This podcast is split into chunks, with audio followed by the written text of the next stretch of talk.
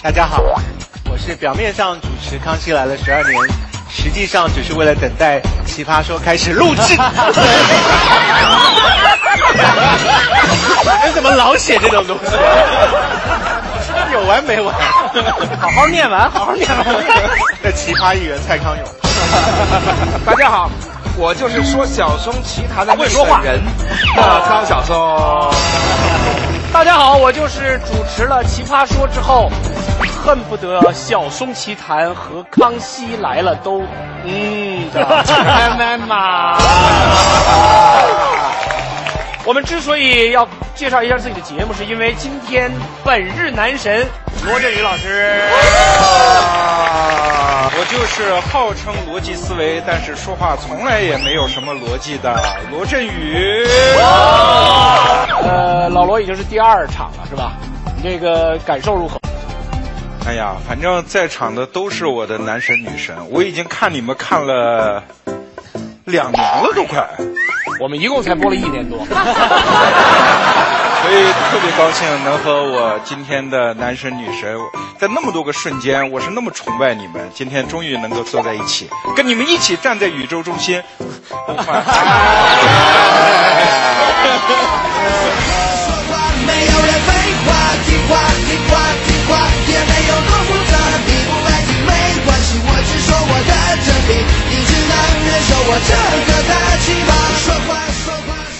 听着这样一段音频，一下把我们到带到了那个《奇葩说》的那个气场中啊！两年前的时候，爱奇艺开始制作辩论式脱口秀《奇葩说》，马东、高晓松、蔡康永组成了一个铁三角，引导选手们进行精彩的辩论，迅速引爆网络。对，像刚才我们听到的那一集呢，来自去年的《奇葩说》，应该说是上一季啊，准确一点的来讲，嗯呃，请到了这个罗振宇来做嘉宾，好像是是请他来了有两集。嗯，他每期会请一个类似于男嘉宾式的神啊，男神女神啊，熟悉这个节目的朋友们应该也都对以前的这些节目非常的有印象啊。嗯是。而说到《奇葩说》的经典开场方式，呃，自这一季开始，可能马上要发生改变，不再像我们刚才所听到的那种形式了。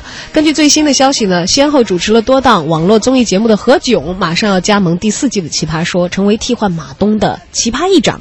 而前议长马东和新任的导师罗振宇将会加入到导师阵营，下场带队辩论。嗯，也是有一些变化啊。而且除了嘉宾阵容以外啊，有关节目内容方面，米味传媒也是表示说，他们将突破传统的海选模式，要以一场青年人的先锋集会为目标，完成这次招募。而赛制的创新也在不断的更迭中，确实是已经播出了三季。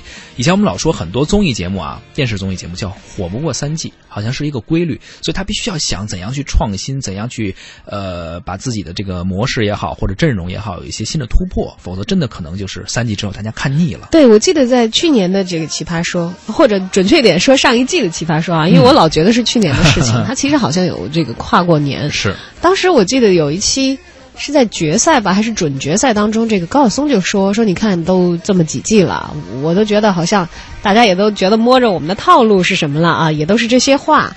而这个节目的策划方一定也是不会忽略这样的一个问题的。对，最近呢，爱奇艺公布了《奇葩说》第四季的招商信息，瞬间就获得了众多广告商的追捧和争夺。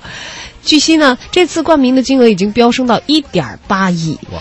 这个数字意味着《奇葩说》再次刷新了网络综艺广告的招商记录。要知道，这个一点八亿只是一个。冠名的费用，其实从二零一四年《奇葩说》上线以来，就已经成为了网络综艺的一个行业标杆了，受到了很多广告客户的追捧。第一季当时我记得是一个服装品牌，当时以五千万的一个冠名投入，开创了他们网络综艺这样一个冠名费用的先河。后来到了第二季，呃，五个赞助商也是金额破亿。后来到了第三季，招商总金额达到了三亿，而这次。仅仅一个冠名费飙到了一点八亿，应该说也证明了他这个《奇葩说》作为一个大 IP 来说，在网络综艺这个领域的一个实力和很多人看重它的发展的潜力。嗯，而《奇葩说》呢，给这个赞助商、给金主用力的打广告，花式的插广告，也成为了节目的一大特色啊。是。而可以说呢，去年以及之前的三年，都应该是这个创业者马东最成功的一个阶段啊。嗯。他是很多这个创业的人。很羡慕的一个对象，你看米味传媒估值已经到了二十亿，是很好的一个估值。而他的这个成功的转折呢，其实你要算他的这个创业的起始，要从他离开央视，转投互联网开始算起。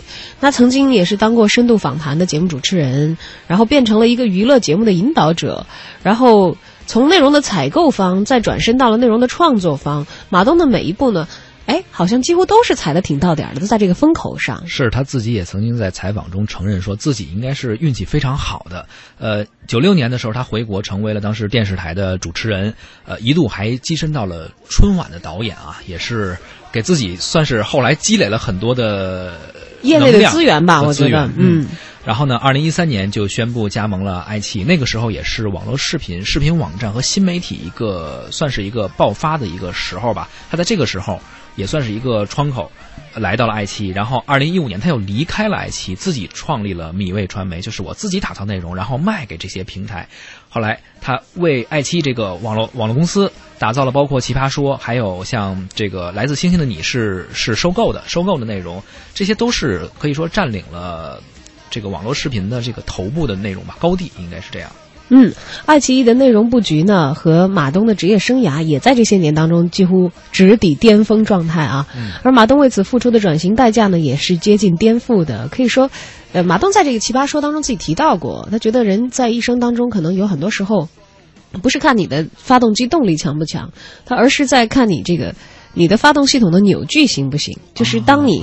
角色转换的非常非常突然的时候，你还可不可以续上那个劲儿啊？去面对新的人生，充满冲劲儿，还还可以继续的去开拓。没错，要知道马东之前做的节目，可能更多的强调的，在他口中的是那种社会责任感，说呃怎样能够使一个社会走向健康、走向成熟，呃这么一个成长的过程。而如今离职之后的马东开始做娱乐节目了，他口中的那些话可能也变了。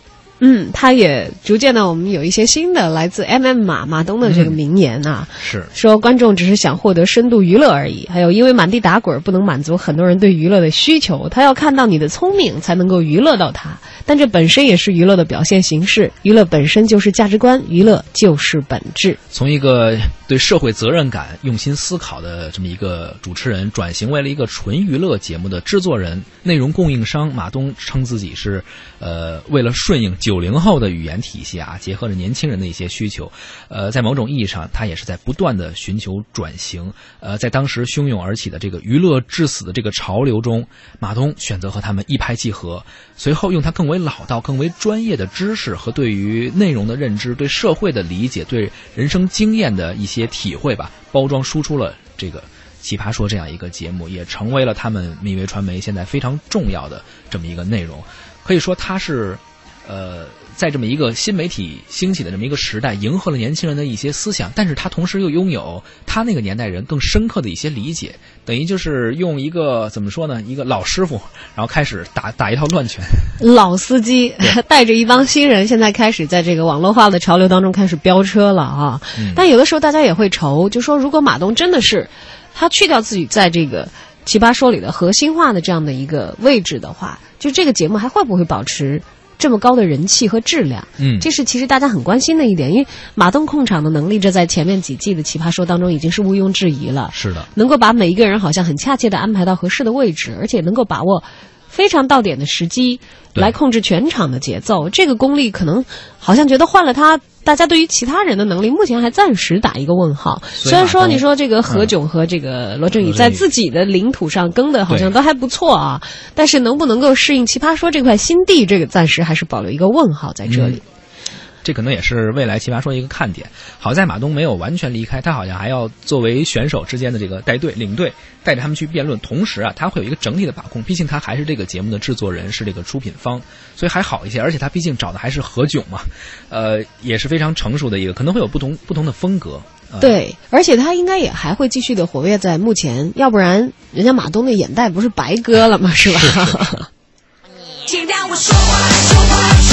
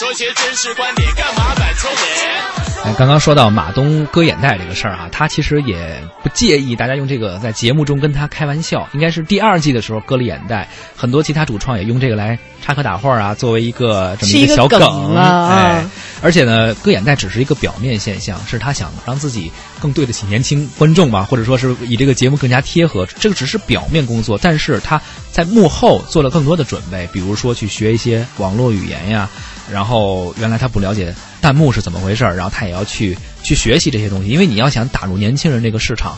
你就要让自己彻底的年轻化，不只是外在，可能内在、内心、思维上也要变成一个年轻人去思考问题。对，思维方式可能成年人已经形成了，但是你所关心的东西总是可以向年轻的人们靠近的。是的，二零一六年也是网络综艺的爆发年，那么马东呢，作为米味传媒的老板，也是没有闲着啊。